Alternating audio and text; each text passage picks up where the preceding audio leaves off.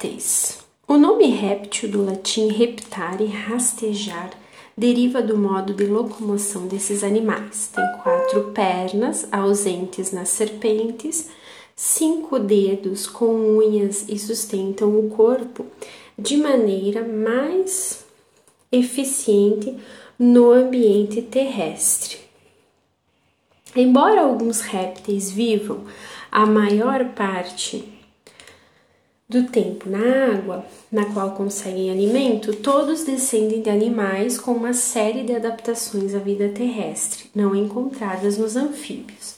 Pode-se dizer que os répteis foram os primeiros vertebrados a conquistar o ambiente terrestre e a se tornarem independentes do meio aquático. O corpo dos répteis. A pele dos répteis é grossa, seca, sem glândulas mucosas e impermeável pois apresenta uma camada de células ricas em queratina.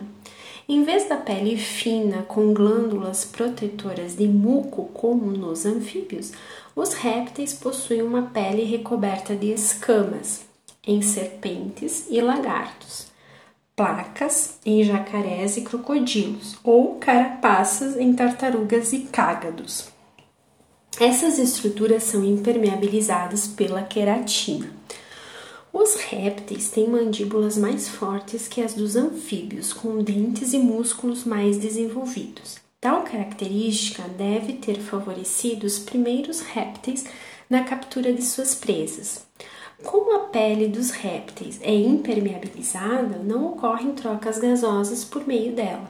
Seus pulmões são mais desenvolvidos que os dos anfíbios.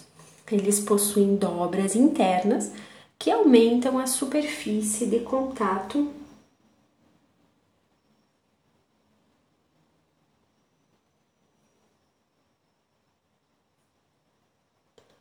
com o ar. Essa superfície aumentada é suficiente para absorver todo o oxigênio de que eles necessitam. A circulação do sangue nos répteis é semelhante à dos anfíbios. O coração possui dois átrios e um ventrículo parcialmente dividido.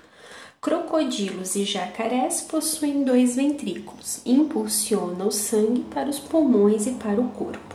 Os répteis utilizam menos água que os peixes e anfíbios para eliminar as toxinas do corpo. Por isso, a urina dos répteis é pastosa. Esse tipo de excreção também representa uma adaptação que favoreceu a sobrevivência dos répteis em ambientes terrestres de clima seco, com pouca água disponível. Enfrentando as variações de temperatura. A temperatura do corpo da maioria dos peixes, anfíbios e répteis acompanha mais ou menos a temperatura do ambiente. Eles são ectotérmicos. Quando o ambiente está quente, a temperatura do animal se eleva, quando esfria, sua temperatura diminui. Assim, quando está muito quente, o lagarto pode esconder-se em alguma toca ou buraco e sair apenas quando a temperatura baixar. Dessa forma, sua temperatura não se elevará excessivamente. Reprodução. A reprodução dos répteis também está adaptada à vida fora da água. Além da pele impermeável, dos pulmões bem desenvolvidos e da excreção, utilizando pouca água, outras duas características dos répteis favorecem a conquista do ambiente terrestre: a fecundação interna e o desenvolvimento do embrião dentro de um ovo com casca. Na fecundação interna, os espermatozoides não nadam até o óvulo na água do ambiente. Eles são introduzidos no corpo da fêmea, onde encontram os óvulos. Dessa forma, os gametas não correm o risco de se desidratar. Como uma adaptação à fecundação interna, a maioria dos machos de répteis possuem um pênis, órgão com o qual introduz os espermatozoides na fêmea.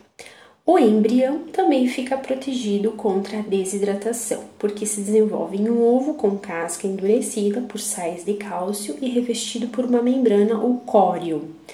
Além disso, fica mergulhado em uma bolsa de água chamada amnion. Dentro do ovo há ainda reservas de alimentos, a gema e a clara. Essas reservas permitem que saia do ovo um filhote completamente formado e semelhante ao adulto. A maioria dos répteis é ovípara. Mesmo as espécies que vivem na água vão para a terra e aí botam seus ovos. Entre as serpentes e os lagartos há espécies ovovivíparas, cujo embrião se desenvolve em um ovo dentro do corpo da mãe, nutrindo-se de reservas do próprio ovo e vivíparas, cujo embrião se desenvolve dentro do corpo da mãe que o alimenta continuamente. Grupos de répteis. Há três grupos de répteis. Os mais importantes são quelônios, crocodilianos e escamados. Entre os quelônios encontramos as tartarugas, que vivem principalmente na água, os jabutis de hábitos terrestres e os cágados, geralmente encontrados em água doce. A maioria das espécies é herbívora e tem um casco que protege seu corpo. Os crocodilos e jacarés fazem parte do grupo dos crocodilianos. O corpo deles é coberto por escamas e placas ósseas, são carnívoros e passam boa parte do tempo dentro da água ou na beira dos rios, onde a maioria deles vive. No grupo dos escamados encontram-se os lacertílios ou sáureos, que incluem os lagartos, como o teiu, o maior lagarto do Brasil, as lagartixas e os camaleões, os ofídeos, que incluem as serpentes, os anfisbenídeos, que incluem as cobras de duas cabeças, ou anfisbenas, todos eles têm corpo coberto por escamas. Serpentes do Brasil. Algumas serpentes têm glândulas produtoras de peçonha, são as serpentes peçonhentas, que é inoculada pelos dentes. As serpentes desempenham um papel importante na manutenção do equilíbrio ecológico, pois devoram roedores que se alimentam de vegetação, incluindo cultivos agrícolas. É por isso que, quando se eliminam as serpentes de uma região, a população de roedores cresce rapidamente. Da peçonha da jararaca, os cientistas brasileiros extraíram uma substância capaz de diminuir a pressão arterial a partir dessa substância foi desenvolvido um medicamento para controlar a hipertensão, pressão arterial alta nos seres humanos. Serpentes peçonhentas possuem um ou mais pares de dentes com canais ou sulcos por onde sai a peçonha.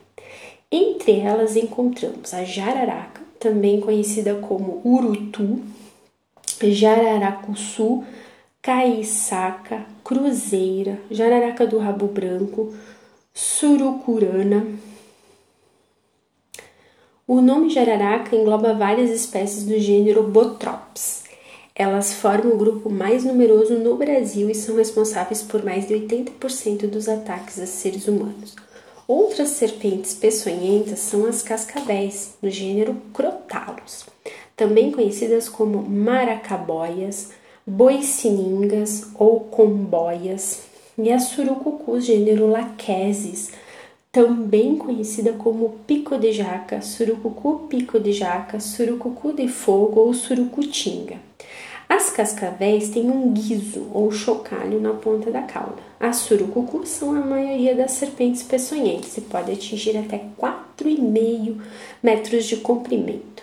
Na coral verdadeira do gênero Micrurus, também chamada de boicorá ou coral, os dentes inoculadores de peçonha são menores que os das outras serpentes peçonhentas.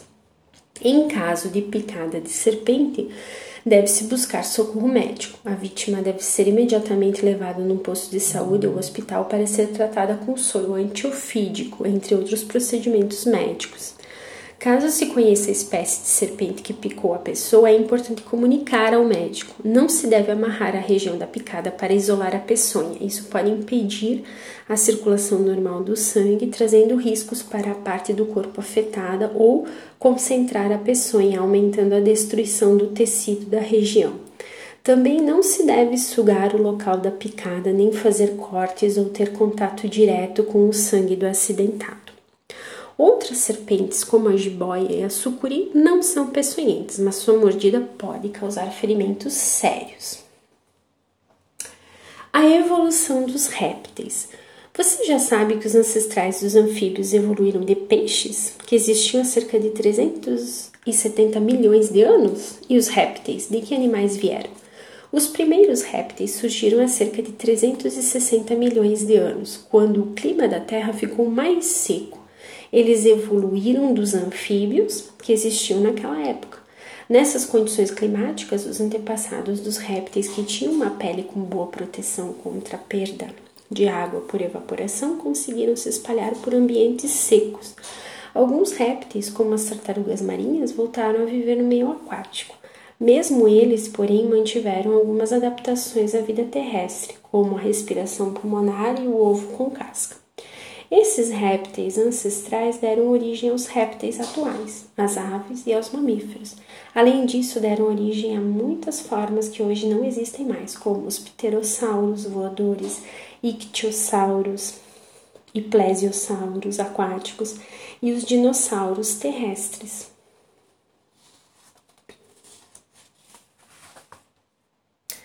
Os dinossauros.